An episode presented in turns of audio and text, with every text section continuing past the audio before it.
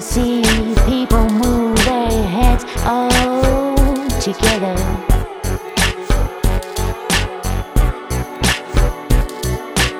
Can they close their eyes and imagine they're lost in middle age?